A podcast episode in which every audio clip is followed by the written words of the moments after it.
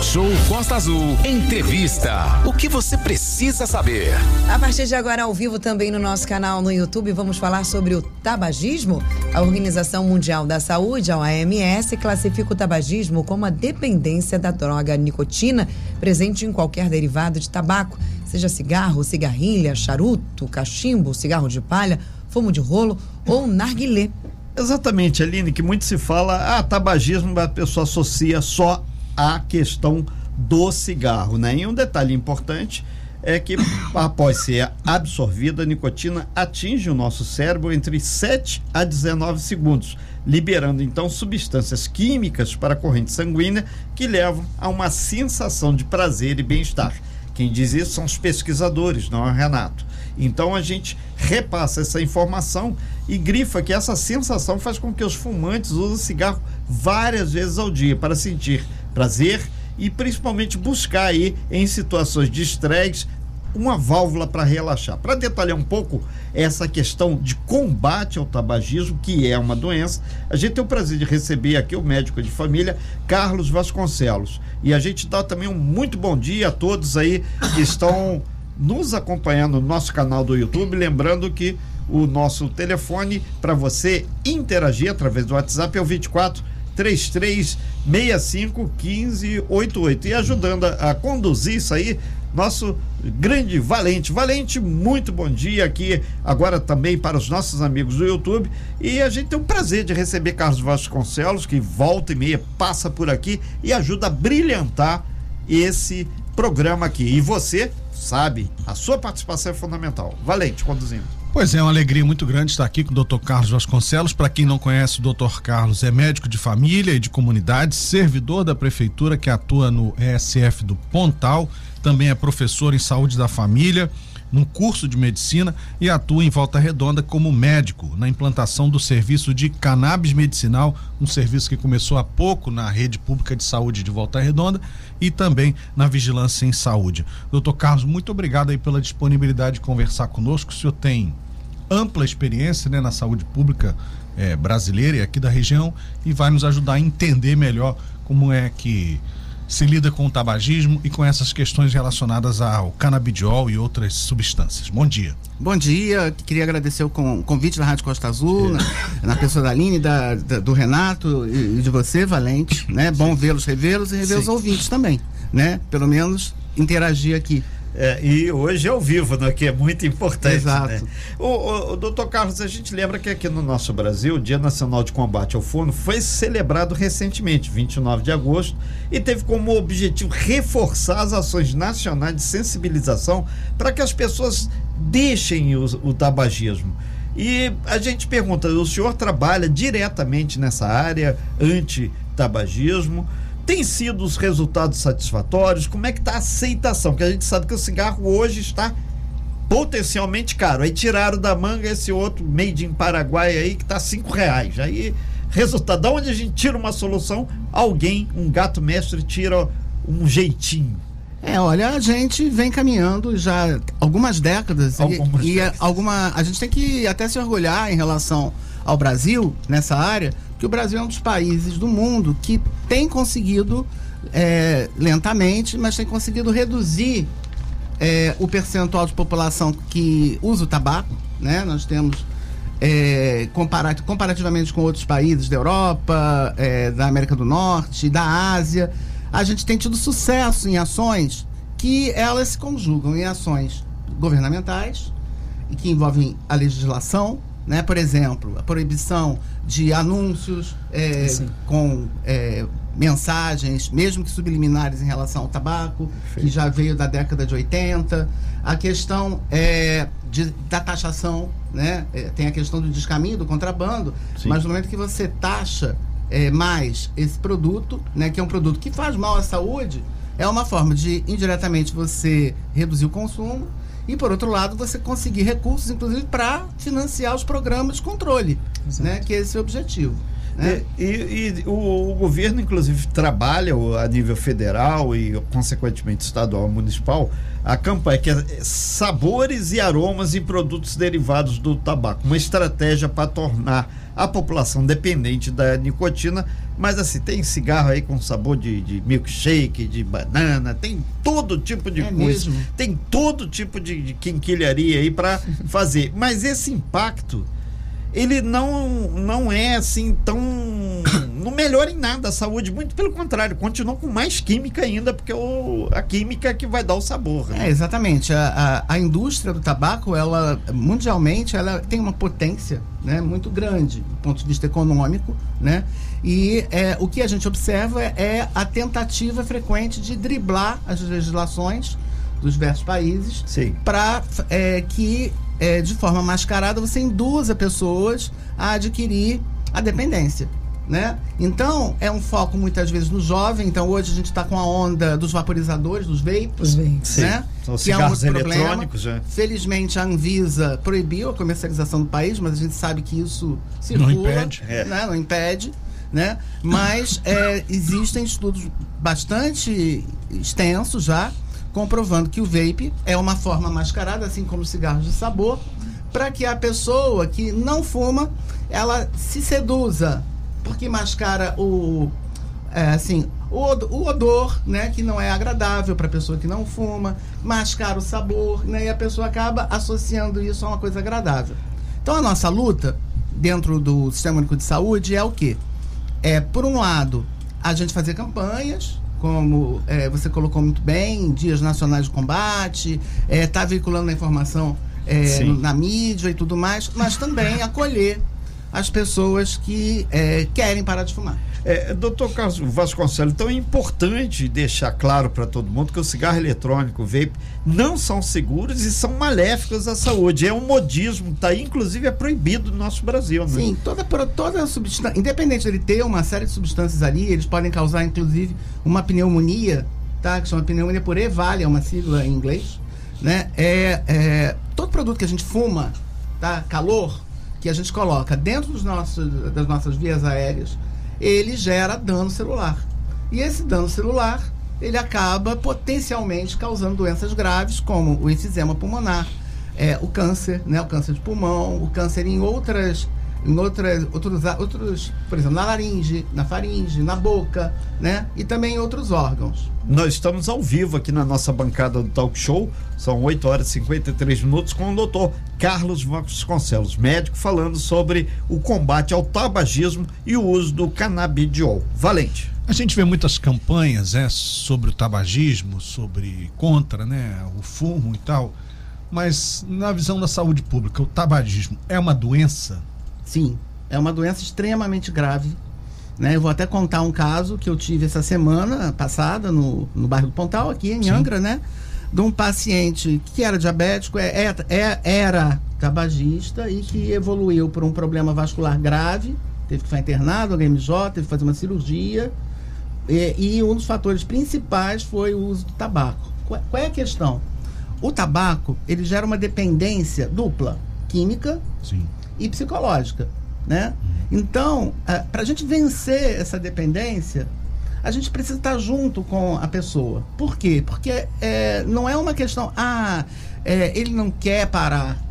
Né? É, é a falta da nicotina, ela gera uma abstinência, em Sim. que a pessoa tem muita dificuldade para vencer se ela tiver uma dependência alta, Severa, né? caso ela não tenha o suporte de profissionais de saúde, que aí é o médico, é o psicólogo, é o assistente social, é o enfermeiro, é o agente comunitário, apoio da família e, inclusive, apoio, em determinados casos, com medicamentos, tá? Que são medicamentos que com, é, disputam os receptores de nicotina no sistema nervoso e aí, assim, é, o sistema nervoso para de gritar, né?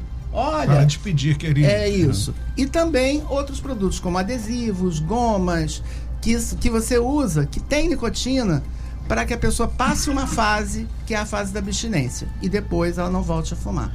É, doutor Carlos Vasconcelos, lembrando a todo mundo que a gente está ao vivo também no nosso canal no YouTube, muito simples, entra lá no YouTube, Rádio Costa Azul, você vai ter as imagens aqui, vai ter a Aline, Renato, Valente, o nosso convidado especial de hoje, ao vivo aqui, Dr. Carlos Vasconcelos, e na retaguarda aqui, o Marcelo nos auxiliando a fazer a construção desse programa. É, doutor Carlos, eh, teve aqui um ouvinte ele falando aqui, e realmente a, o cigarro provoca a impotência sexual, porque o pessoal está preocupado que balanga Sim. muitas bandeiras, mas essa é pouco. A questão também da osteosporose, a catarata, que tem sempre mutirão de catarata por aí. Muitas pessoas daquelas que estão passando por essa cirurgia são fumantes ou ex-fumantes. Tem uma relação direta? Tem uma relação porque no cigarro, não é além da nicotina, você tem uma, uma série de substâncias químicas né, que geram dano em uma série de órgãos do corpo. Né? Então a questão da impotência, é, da disfunção erétil no, no homem, né? Sim. O que, que acontece? A nicotina, ela é uma vasoconstrictora. O que quer dizer isso? Ela contrai a parede dos vasos sanguíneos. Como, então, é que nem um, um encanamento. Quando o vaso está contraído, o sangue não passa na mesma velocidade que deveria passar. Então, quando você fuma um cigarro, na hora, nesses sete segundos que você falou, Renato, Sim. você, se você fizer um mapa, você vai ver que a, o fluxo sanguíneo para é, as pernas, é, para os órgãos da genitália, ele diminui, né? Se a pessoa é uma fumante constante, que fuma todos os dias e tal, o que, que acontece? Você acaba danificando os vasos. Então, o fluxo sanguíneo diminui, e na medida que diminui, você pode ter trombose, você pode ter esclerose vascular, e isso gera disfunção erétil. E, e gera impotência. E a questão da catarata dos olhos? A questão da catarata é a mesma coisa. Você tem, a, não é nem tanto a, a lente, o cristalino, Sim. Mas você tem a microvascularização do olho, né? Que tem, são os vasos, são muito delicados, que fazem a vascularização de todo, do, todo o olho, de todo o globo ocular. Na medida que você é, tem é, o uso do tabaco intenso, acontece a mesma coisa. Você tem uma redução do fluxo sanguíneo e você pode ter dano, pode gerar degeneração macular, você pode gerar uma série de problemas no olho. Ainda mais que, por vezes, isso está associado a estresse, isso está associado a hipertensão, a diabetes. Né? Então acaba virando uma bomba. Nós estamos com o Dr. Carlos e a pergunta anterior ao intervalo foi sobre a descriminalização das drogas e também sobre a liberação do cigarro, já que faz tanto mal, já que é tão ruim para a saúde, já que a saúde pública, o SUS gasta tanto dinheiro tratando, né, de vários sintomas, de vários problemas causados por conta do tabagismo, por que é que este produto, infelizmente, essa droga é liberada. E falávamos também sobre a descriminalização, inclusive esse julgamento está rolando no STF, está parado por enquanto, e lá está sendo julgado aí se pode ou não ser descriminalizado o porte de drogas aqui no Brasil. Então, esse é um outro assunto que a gente fala depois. Doutor, por que se é tão ruim? Por que, que ainda existe uma discussão? Por que, que ainda é liberado? Por que, que se vende em qualquer esquina, literalmente, né? Nas barraquinhas ali, supermercados. Por que, que se vende? Por que é liberado? Então, tem uma discussão de fundo que é se proibir, se ser proibicionista é eficaz ou não. Entendi. Entendeu? Porque o fato de você proibir não quer dizer que as pessoas não vão de alguma forma obter. Claro, foi as, as né? drogas ilícitas, por Exatamente. exemplo. Né? Então, essa é uma discussão que fica de fundo. Mas há passos. Então, a gente deve lembrar, as pessoas mais antigas, que no passado, inclusive eu, sou, eu como médico, eu já fui como paciente a um médico que ele estava fumando na consulta, né? Não era proibido fumar em ambiente fechado. Sim. Não era proibido você, é, é, por exemplo, estar num shopping e fumar. E foi se evoluindo Sim. na lei. Depois Perfeito. passou a, a, ter fumódromos, né? E depois se proibiram, inclusive, os fumódromos.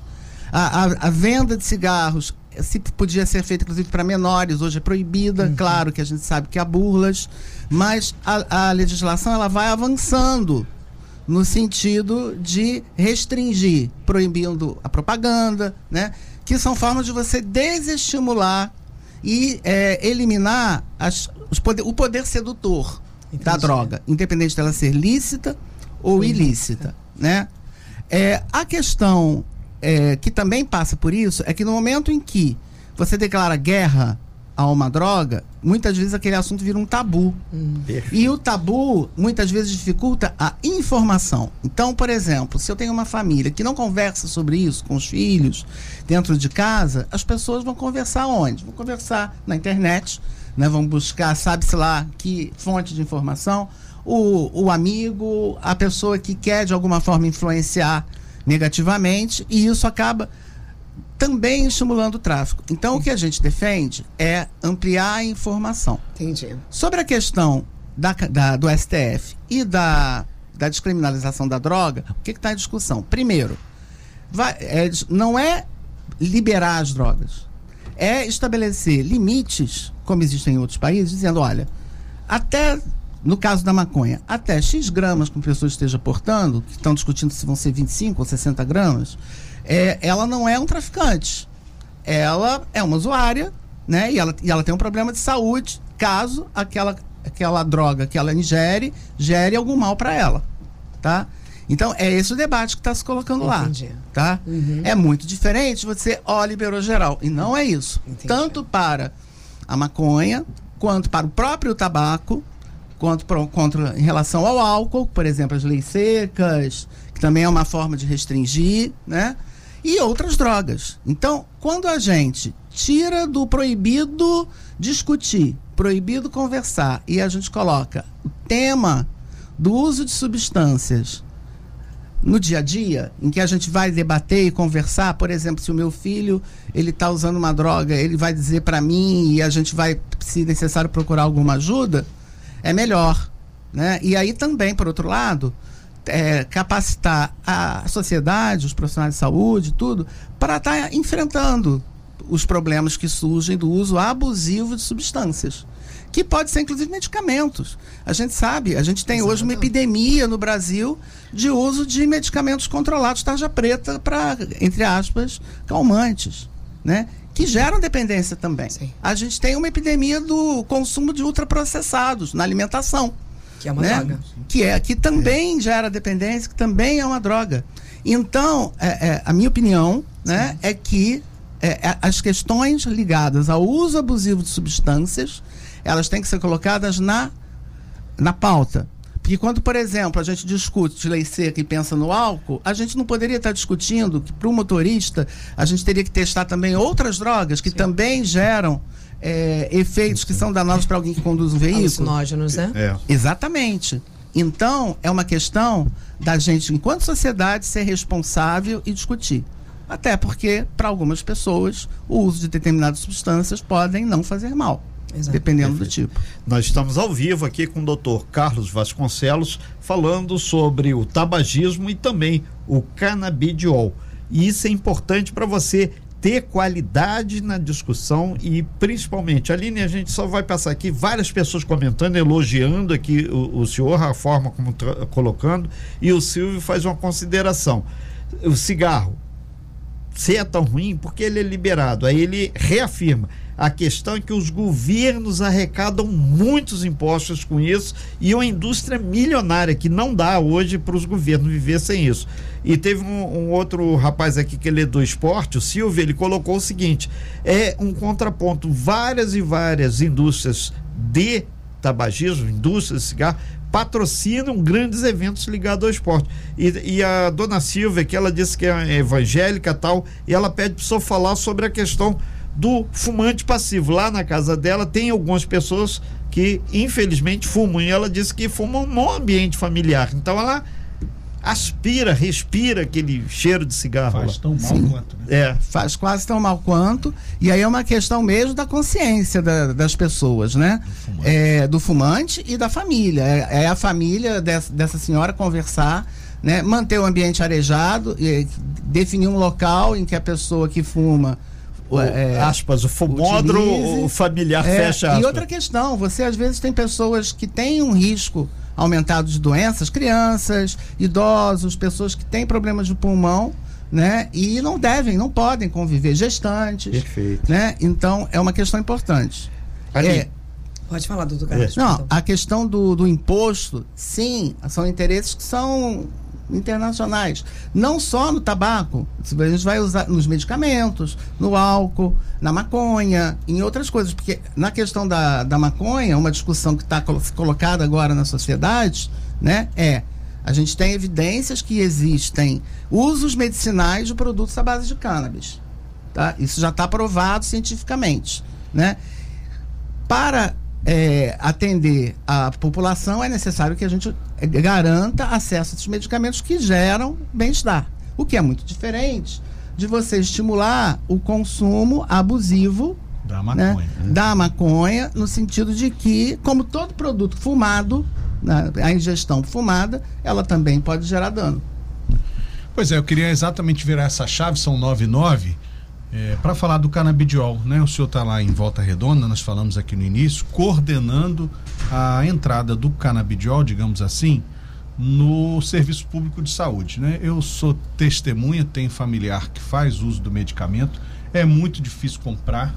Né? Esse medicamento não é feito no Brasil, então ele é importado, é preciso uma autorização da Anvisa, é uma coisa bem complicada, mas os efeitos no paciente são visíveis, né? Sobretudo a diminuição da dor, né? Essa paciente que eu acompanho por ser familiar tem, tinha uma dor crônica e essa dor reduziu significativamente. Agora a Volta Redonda está colocando o canabidiol a serviço, né? É, à disposição do SUS. Como é que funciona por lá? Não é o primeiro município que tem canabidiol no SUS, salvo engano, acho que Cabo Frio e Búzios também tem mas aqui na nossa região eu creio ser o primeiro. Como é que funciona isso lá em Volta Redonda? É, primeiro eu queria esclarecer o seguinte: não se trata apenas do canabidiol. Correto. A cannabis é, é uma planta, né? E você pode, da, da planta cannabis sativa, você produzir fitofármacos. O que, é que são fitofármacos? São medicamentos e produtos à base da planta. E essa planta, ela contém uma, uma gama de substâncias químicas. O canabidiol uma das que é mais utilizada.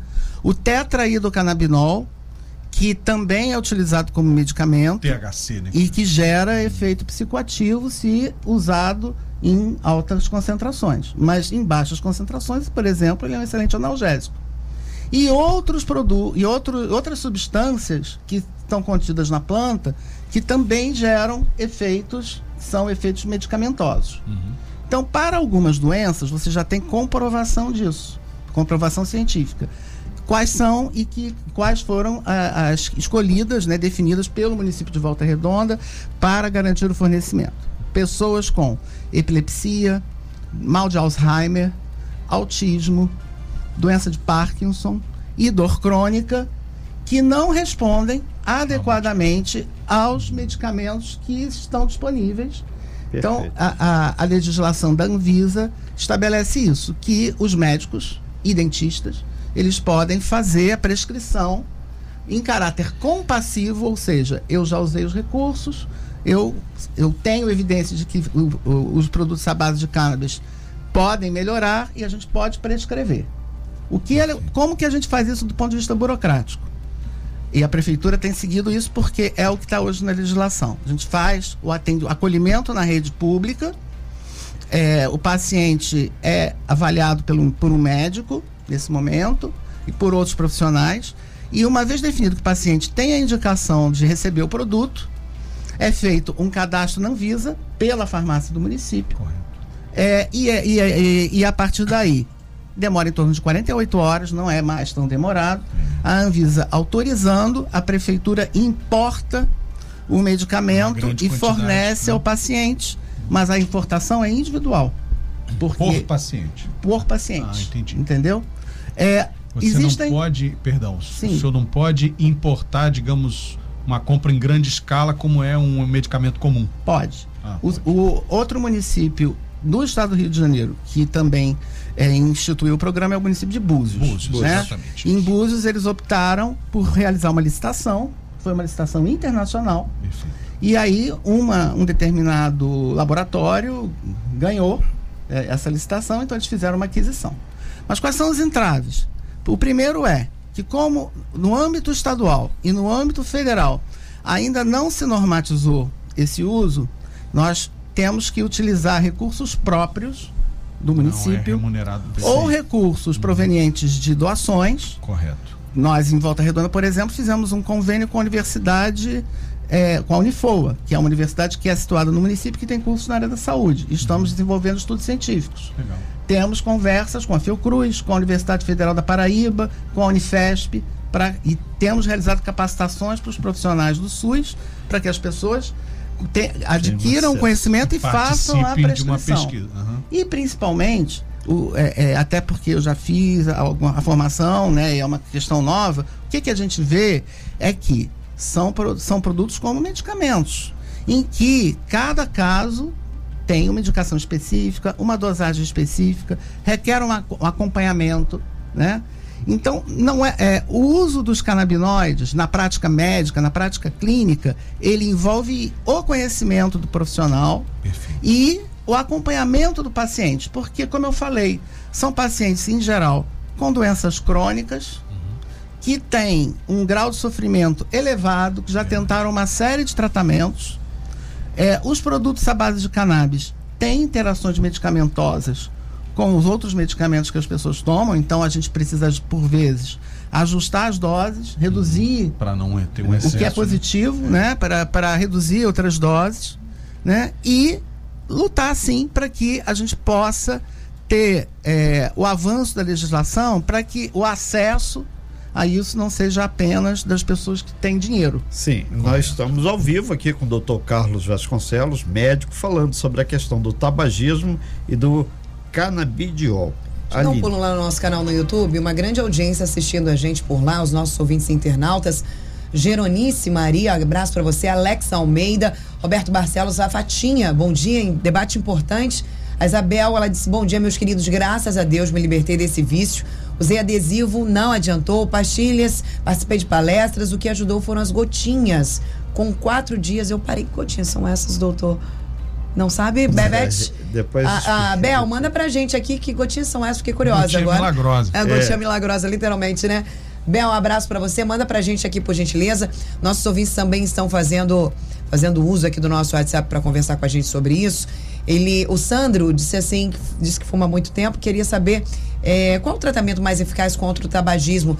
É certo, é, mesmo é só começar, né? Mas como é difícil parar de fumar, muitas pessoas sempre voltam, param, ficam um tempo, depois sempre voltam. Existe um tratamento eficaz ou não? Vai da, da da vontade e da perseverança de cada usuário?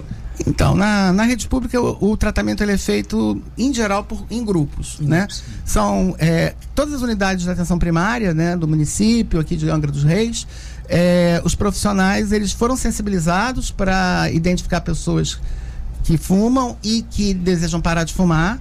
E a, diversas unidades fazem grupos ou no caso da minha, por exemplo, que é uma unidade num bairro que não tem uma população muito grande, são feitos atendimentos individuais, onde são feitos, é seguida uma metodologia do Instituto Nacional do Câncer, onde são feitas pelo menos quatro sessões de grupo ou de individuais para é, convencimento e para identificação da, do grau de dependência. E a partir daí é feito um acompanhamento de manutenção por pelo menos dois anos, com consultas, atendimentos para monitorar e estimular a pessoa para que ela não volte a fumar. São usados esses recursos, né? Para alguns pacientes se indica, de fato, Quero saber dessas gotinhas. Eu, então, porque tá todo mundo Tava aqui. esperando. Que gotinha é essa, né? As Mas, assim, Cogalina, eu quero saber dessa gotinha aí também. É, e além dos, dos medicamentos, a gente também tem as práticas integrativas e complementares na saúde. Por exemplo, aqui no, no SUS de Angra, a gente tem a auriculoterapia, que Olha. também é utilizada é, e tem eficácia porque diminui a ansiedade e ao diminuir a ansiedade você também reduz o, a, o desejo de fumar. Então a gente busca lançar mão de todos os recursos possíveis que a gente tem na rede pública, né, para é, viabilizar. Okay. Pois é, mandar um abraço para Geronice, isso, ela é isso. a coordenadora. Ela, tá, ela é a responsável Bacana. técnica do programa de tabagismo de Angra dos Reis. Obviamente que a Secretaria de Saúde tem esse programa, como o doutor Carlos está explicando aqui. Né? Ela, inclusive, diz que o doutor Carlos ajuda no tratamento do tabagismo de forma generosa com seus pacientes e que a coordenação desse programa é muito grata ao senhor. A Meire Oliveira diz que o assunto é muito importante. Ela parou de fumar. Perdão, ela diz: parar de fumar para mim é uma tortura. No posto da Carioca não conseguem montar um grupo anti-tabagismo. É, tem que ter né, um grupo de pessoas mínimo ali que queira para ter essa interação.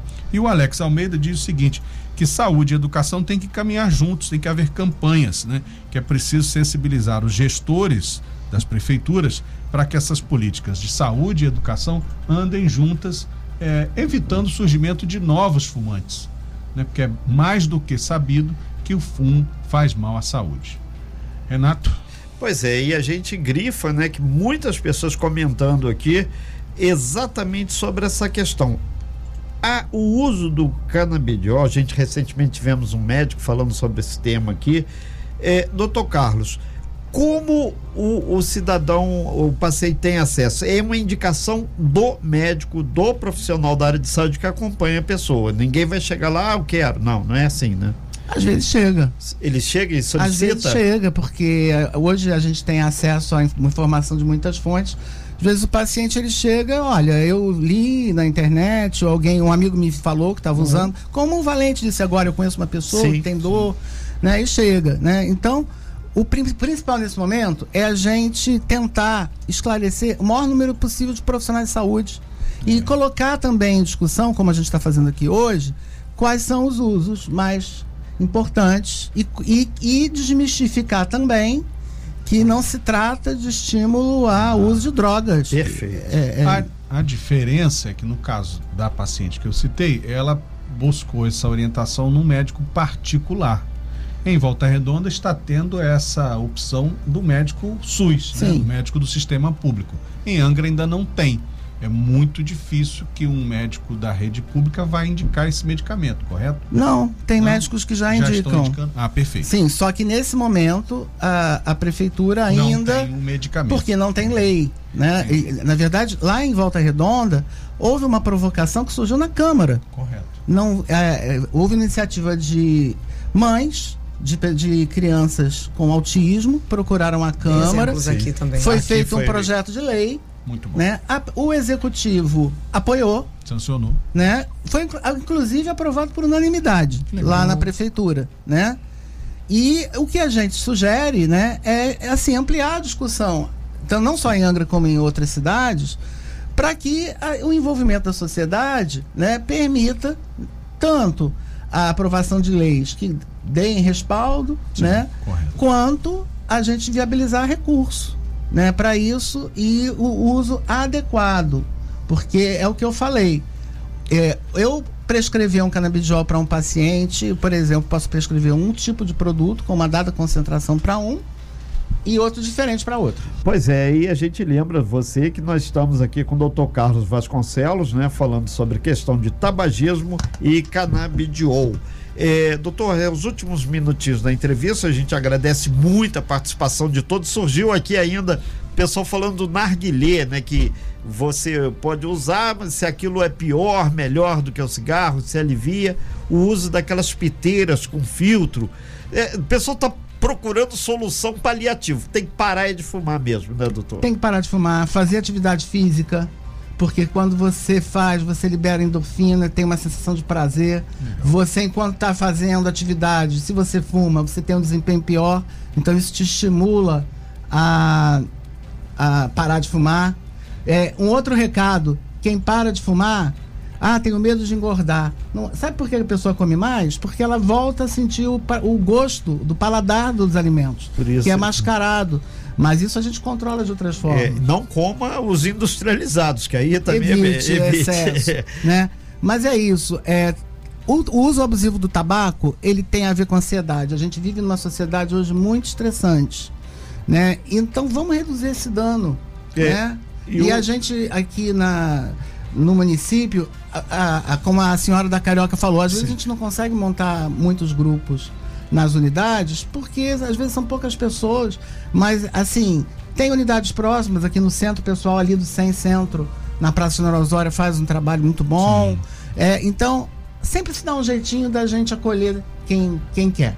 É, entendeu? É, o Ricardo, ele, ele pergunta aqui. É, o senhor atende pelo SUS, né? Onde ele pode fazer esse meio de campo para tentar acessar, para conversar em com Em relação ao tabagismo aqui. Exatamente. É que ele procure a unidade básica de saúde da onde ele mora.